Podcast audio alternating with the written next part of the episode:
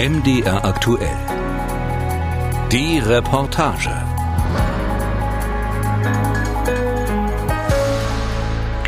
Im Studio begrüßt Sie Anne Camber. Guten Abend. Vor 20 Jahren, man muss betonen, erst vor 20 Jahren, ist die Bundesrepublik einen Schritt weiter gegangen, um ihre dunkelste Geschichte aufzuarbeiten. Damals einigte sie sich mit den betroffenen Ländern, ehemalige NS-Zwangsarbeiter zu entschädigen, und zwar über eine Stiftung. Staat und Wirtschaft in Deutschland stellten dafür gemeinsam 10 Milliarden D-Mark zur Verfügung. Geld, das über Partnerorganisationen verteilt wurde, auch an Betroffene in Polen. Von dort kommen heute Rufe nach umfassenderen Entschädigungen und Reparationen. Wie aber kamen jene vor zwei Jahrzehnten vereinbarten bei den Betroffenen an? Welche Schicksale stecken dahinter? Jan Palukat hat sich auf Spurensuche begeben. Das Lager entstand vor aller Augen. Bis heute können es die Mieter aus den anliegenden Wohnhäusern überblicken ursprünglich 13 flache Wohnbaracken, kasernenartig aufgereiht, ein Wirtschaftsgebäude in der Mitte, die Wache. Bis auf zwei sind alle Gebäude erhalten geblieben. Heute steht am historischen Ort des Lagers in Berlin-Treptow, Ortsteil Niederschöneweide, das Dokumentationszentrum NS-Zwangsarbeit. Die Anlage im Berliner Südosten war eine besonders große ihrer Art, aber keineswegs das einzige Zwangsarbeiterlager. Hitlers Architekt und Rüstungsminister Albert Speer, der kriegsbedingt seine Pläne für die Welthauptstadt Germania beiseite legen musste, gebat nun stattdessen über ein nationales Barackenbauprogramm zur Unterbringung von Millionen Zwangsarbeitern im ganzen Reich. Christine Glauning, Leiterin des Berliner Dokumentationszentrums, in Berlin gab es schätzungsweise 3000 Sammelunterkünfte für Zwangsarbeiter und Zwangsarbeiterinnen. Das waren zum einen neu errichtete Barackenlager, aber eben auch umfunktionierte Gebäude wie Schulen, Kinos, Ausflugslokale. Für das gesamte Reich geht man von schätzungsweise 44.000 Lagern insgesamt aus. Die größte Gruppe mit über 30.000 Lagern waren eben Lager für zivile Zwangsarbeiter und Zwangsarbeiterinnen. Allein in Berlin, wo in der Spitze fast eine halbe Million sogenannte zivile Zwangsarbeiter, aber auch Kriegsgefangene, KZ-Häftlinge und Juden im streng separierten geschlossenen Arbeitseinsatz zur Arbeit gezwungen wurden, gab es praktisch kein Viertel, keinen Straßenzug ohne dort irgendwo eingesperrte ausländische Zwangsarbeiter. Erst mit der Wiedervereinigung kam das Thema bei den internationalen Verhandlungen wieder auf die Agenda und zehn Jahre später, im Jahr 2000, steht die Einigung auf Entschädigungszahlungen. Allein die Diskussion darüber macht vielen Deutschen oft jetzt erst klar, welche Schicksale sich hinter dem unspektakulären Begriff Zwangsarbeit verbergen. Plötzlich werden Ausstellungen gestaltet, Artikel geschrieben, kommen inzwischen hochbetagte Zeitzeugen doch noch zu Wort. Jadwiga Mossakowska etwa, die nach dem Warschauer Aufstand mit ihrer ganzen Familie nach Deutschland verschleppt wurde und in einer Munitionsfabrik in Thüringen arbeiten musste. Selbstverständlich zwölf Stunden am Tag und auch nachts. Es war hart und wir hatten großen Hunger. Ich habe damals davon geträumt, dass ich, wenn der Krieg erst aus ist, einen ganzen Laib Brot auf einmal essen werde. Bogdan Bartnikowski etwa, der mit zwölf zusammen mit seiner Mutter nach Blankenburg bei Berlin verschleppt wurde. Jeden Tag musste der Junge in den Trümmern der Berliner Innenstadt nach verwertbaren Ziegeln suchen, auch bei Winterkälte, den Luftangriffen der Alliierten schutzlos ausgesetzt.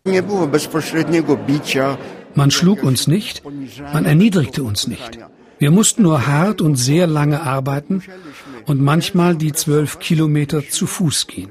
Nach solchen Märschen war man bei der Arbeit nur halb bei Bewusstsein.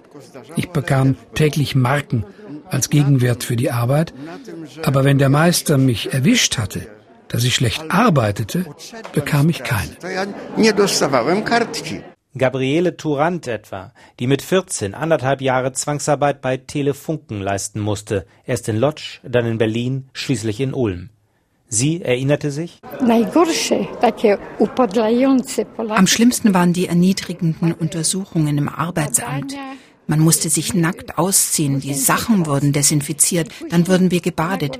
Danach mussten wir vier Stunden warten in einem Raum ohne Heizung. Es sind Details millionenfach gewaltsam umgeschriebener Lebensläufe. Viele Menschen wurden in einem Alter verschleppt, in dem Gleichaltrige die Schule abschließen, einen Beruf erlernen, eine Familie gründen. Die Nationalsozialisten hatten bereits vor dem Krieg Juden, Sinti und Roma oder sogenannte Asoziale zur Zwangsarbeit verpflichtet. Mit Kriegsbeginn aber wird daraus eine Massenerscheinung.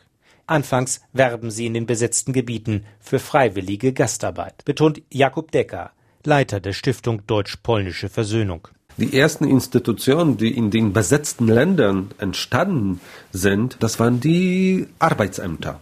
Also da mussten sich alle Menschen registrieren, um zum Beispiel Lebensmittelkarten zu bekommen. Und da hat man gleich gewusst, wer arbeitet, ist das für die deutsche Wirtschaft nötig oder können sie einfach nach Deutschland geschickt werden. Doch die freiwillige Anwerbung kommt nie so recht in Schwung. Und da musste man schon zu härteren Maßnahmen greifen und dann hat man Straßenrazzias organisiert und hat man die Leute auf den Straßen, in Kirchen, auf den öffentlichen Plätzen geschnappt. Vor allem in Polen und später in der Sowjetunion werden Menschen alsbald millionenfach verschleppt. Drei Millionen Polen werden bis Kriegsende zur Zwangsarbeit in Deutschland gezwungen, jeder zehnte Bewohner des besetzten Landes. Aus der Sowjetunion wurden ganze Dorfgemeinschaften deportiert. Eigentlich ein Widerspruch in sich, denkt man an die NS-Rassenideologie. Einerseits waren das die sogenannten Fremdvölkischen, also die stellten eine Bedrohung für äh, äh, das deutsche Volk. Aber andererseits hat man Millionen von den Menschen nach Deutschland gebracht, denn man hatte keinen anderen Ausweg. Diskriminierende Sonderregeln für Polen und sowjetische Ostarbeiter machten aber deutlich, wie tief diese Menschen in der NS-Rassenhierarchie standen. Zwangsarbeiter aus dem Osten wurden zumeist interniert, um Kontakte mit der deutschen Bevölkerung zu vermeiden und mussten entsprechende Abzeichen P oder Ost, ähnlich dem Judenstern, auf dem Hemd tragen. Hatten westeuropäische Zwangsarbeiter oft Bewegungsfreiheit und etwas Lohn, blieb Polen und Ostarbeitern meist nichts oder wenig übrig. Ein Steinbruch in Niederschlesien. Man blickt tief hinein in die Grube. Unten hat sich durch Sickerwasser ein See gebildet. Steinerne Hölle nannten Überlebende das KZ Großrosen, das direkt an einen Granitsteinbruch herangebaut worden war. Erst als Außenlager des KZs Sachsenhausen bei Berlin, dann als eigenständiges KZ-Arbeitslager. Kamień, który tutaj pozyskiwano, der hier geförderte Stein wurde genutzt für Autobahnen, Investitionen in Breslau, Posen. Es gab auch einen Vertrag mit Königsberg. Aber die Lieferungen haben die Erwartungen nicht erfüllt und der Steinbruch brachte nicht die erwarteten Gewinne.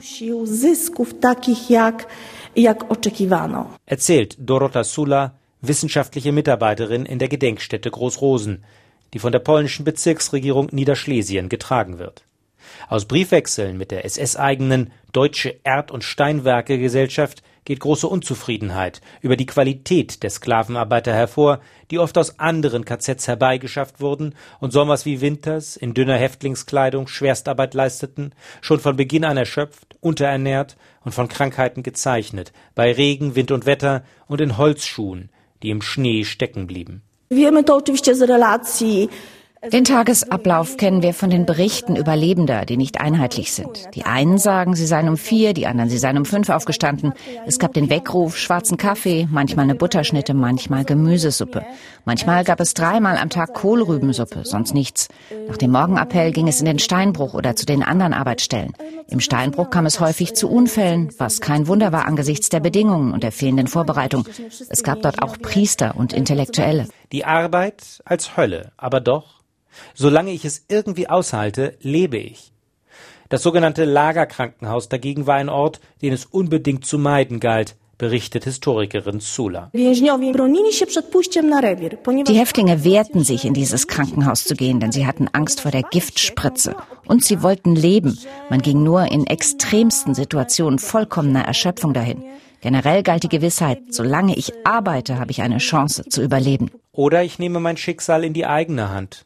Auf den Draht gehen, so hieß der populärste Weg des Selbstmords per Fluchtversuch.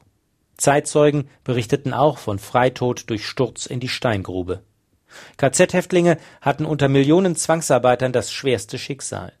Sie sollten so oder so sterben, aber vorher noch bis zur Erschöpfung ausgebeutet werden.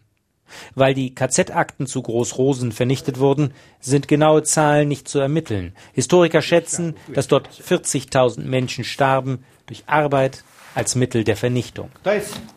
Karta personalna więźnia. Tu jest napisane, że ja przyjechałem. Stanisław Zalewski zeigt seine Häftlingskarte. Birkenau steht da, später Konzentrationslager Mauthausen-Gusen. Beruf Automechaniker. Das hat ihm wohl das Leben gerettet, denn Facharbeiter waren gefragt. Und je länger der Krieg dauerte, umso gefragter waren sie. Ein eher kurzer Aufenthalt im Vernichtungslager Auschwitz II Birkenau. Kurz darauf wird Zalewski ins KZ Mauthausen verlegt, wo generell viele polnische Männer interniert werden. Die meisten gelangen weiter in die beiden Mauthausener Außenlager Gusen I und II. Auch dort gibt es einen Steinbruch. Salewski und seine Mitgefangenen müssen die herausgehauenen Rohlinge entlang der Abbruchkante in eine Mühle schleppen, wo das Gestein zerkleinert wird. Entlang des Sees standen SS-Männer mit Stöcken.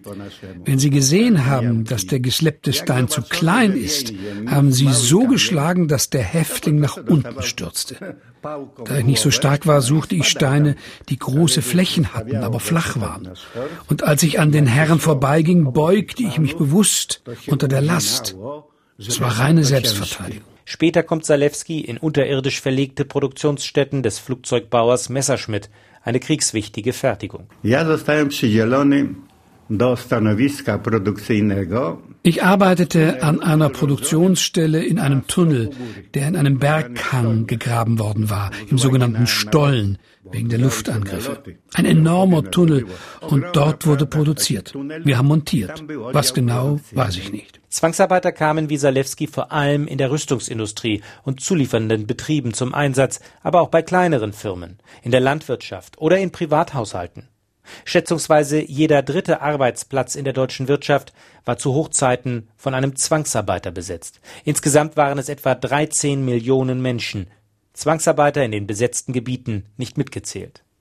KZ-Häftlinge wie Salewski, entweder in SS-eigenen Betrieben eingesetzt oder an die Privatwirtschaft gruppenweise vermietet, erhielten 2001 die höchste der gestaffelten Entschädigungssummen, 15.000 D-Mark pauschal.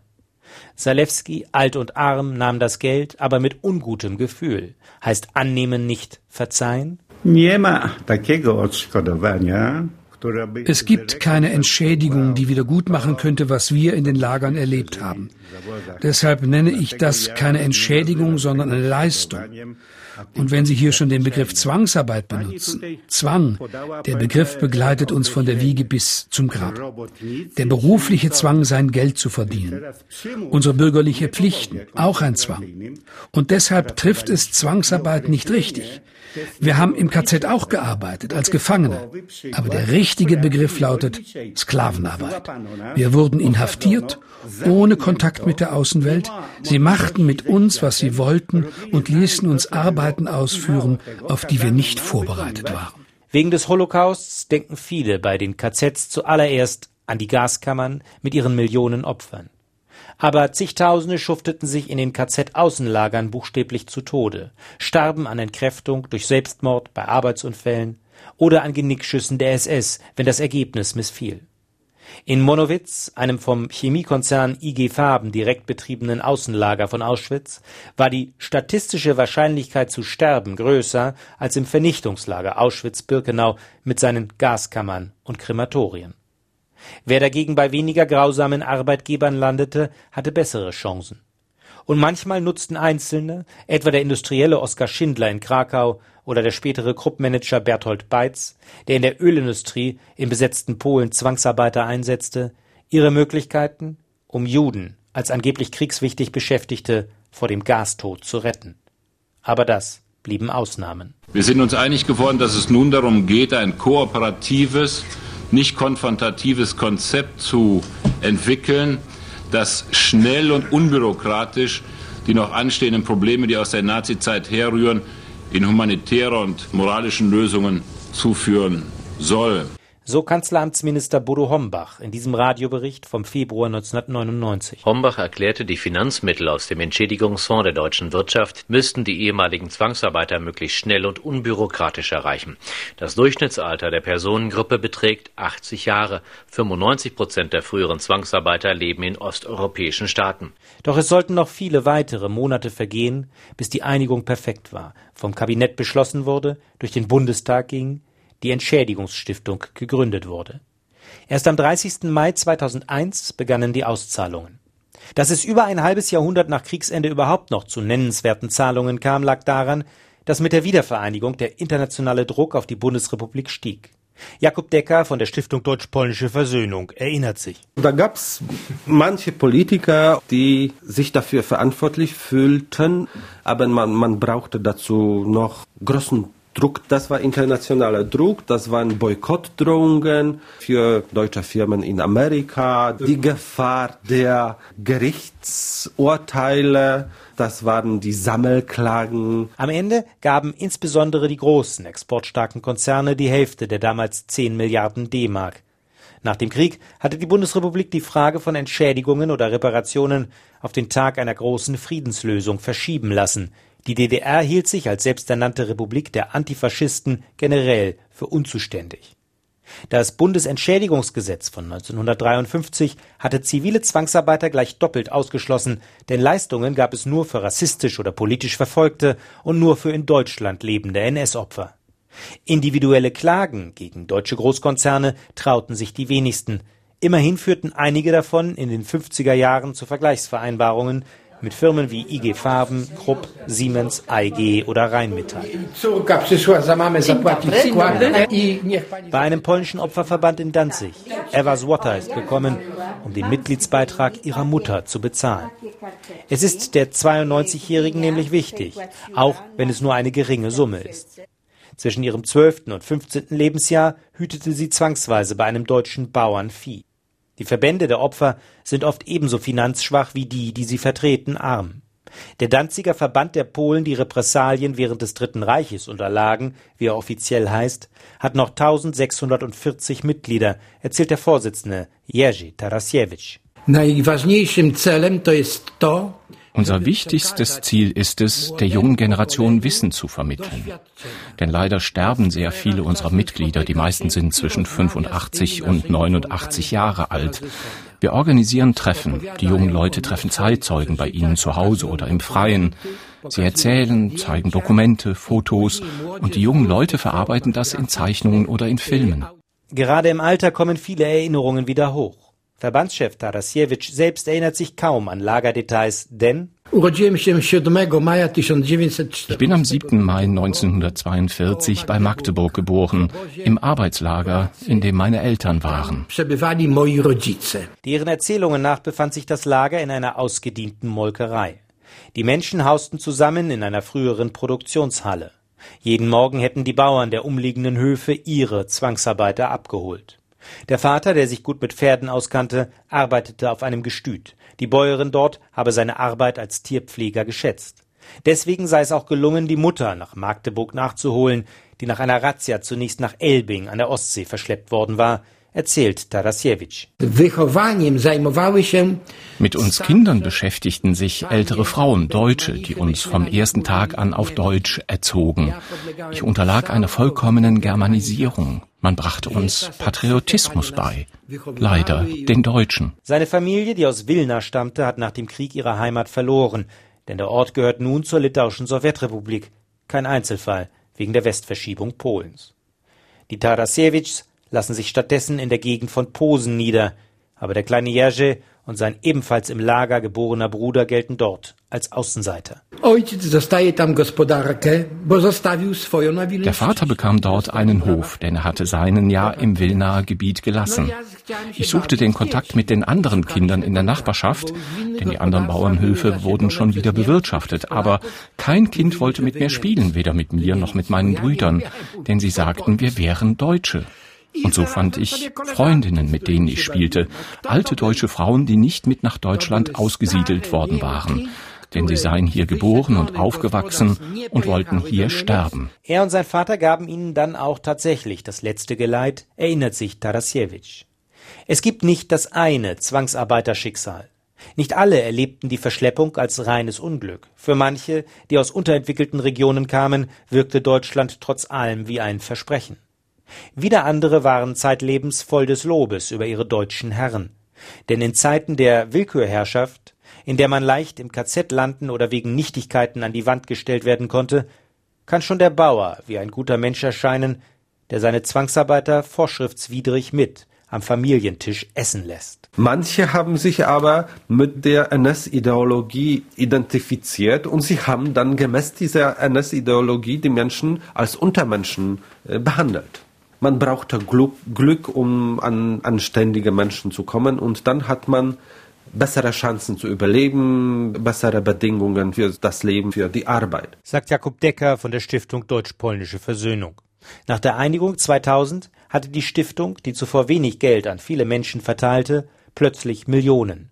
In den folgenden Jahren war das ein großes Thema in Polen, erinnert sich Decker. An die Stiftung hat man über 600.000 Anträge gezahlt und fast halbe Million davon äh, waren leistungsberechtigte Personen. Dieses Programm war wirklich sehr populär. Also die Anträge waren in allen polnischen Tageszeitungen als Beilagen. Viele erlebten das nicht mehr. Die Eltern von Jerzy Tarasiewicz etwa, der im Zwangsarbeiterlager bei Magdeburg geboren wurde, starben zu früh, um noch entschädigt zu werden. Er selbst erhielt die für Zwangsarbeiter in der Landwirtschaft vorgesehene Summe von 2200 Mark. Auch das Berliner Dokumentationszentrum entstand damals. 60 Jahre danach begannen Historiker, den Hintergrund des früheren Lagers in Niederschöneweide zu erforschen. Heute blicken im Mittelgang der Ausstellung frühere Zwangsarbeiter auf großen Fotos direkt auf Besucher hinab, Kurzbiografie inklusive. Auch Täter sind hier präsent, wie der erst 1985 verstorbene Chef der Berliner Müllabfuhr, Fritz Karl Engel, der Zwangsarbeiter misshandelt haben soll, oder der Arzt Karl Wenninger, der Kinder von Ostarbeiterinnen zwangsweise abtrieb und in der DDR seine Karriere fortsetzte.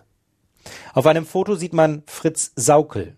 Der Matrose und Hilfsarbeiter wurde als langjähriger NSDAP-Parteifunktionär 1942 zum Generalbevollmächtigten für den Arbeitseinsatz ernannt und war seither eine Art oberster Koordinator der Zwangsarbeit. Der schlimmste Sklaventreiber seit den Pharaonen, wie der Ankläger des Nürnberger Kriegsverbrechertribunals befand. 1946 verurteilte ihn das Gericht einstimmig zum Tode. Vor 20 Jahren einigte sich die Bundesrepublik mit Polen über eine Entschädigung der Zwangsarbeiter während des Zweiten Weltkriegs. Jan Palokat war das mit der langen Reportage auf MDR aktuell.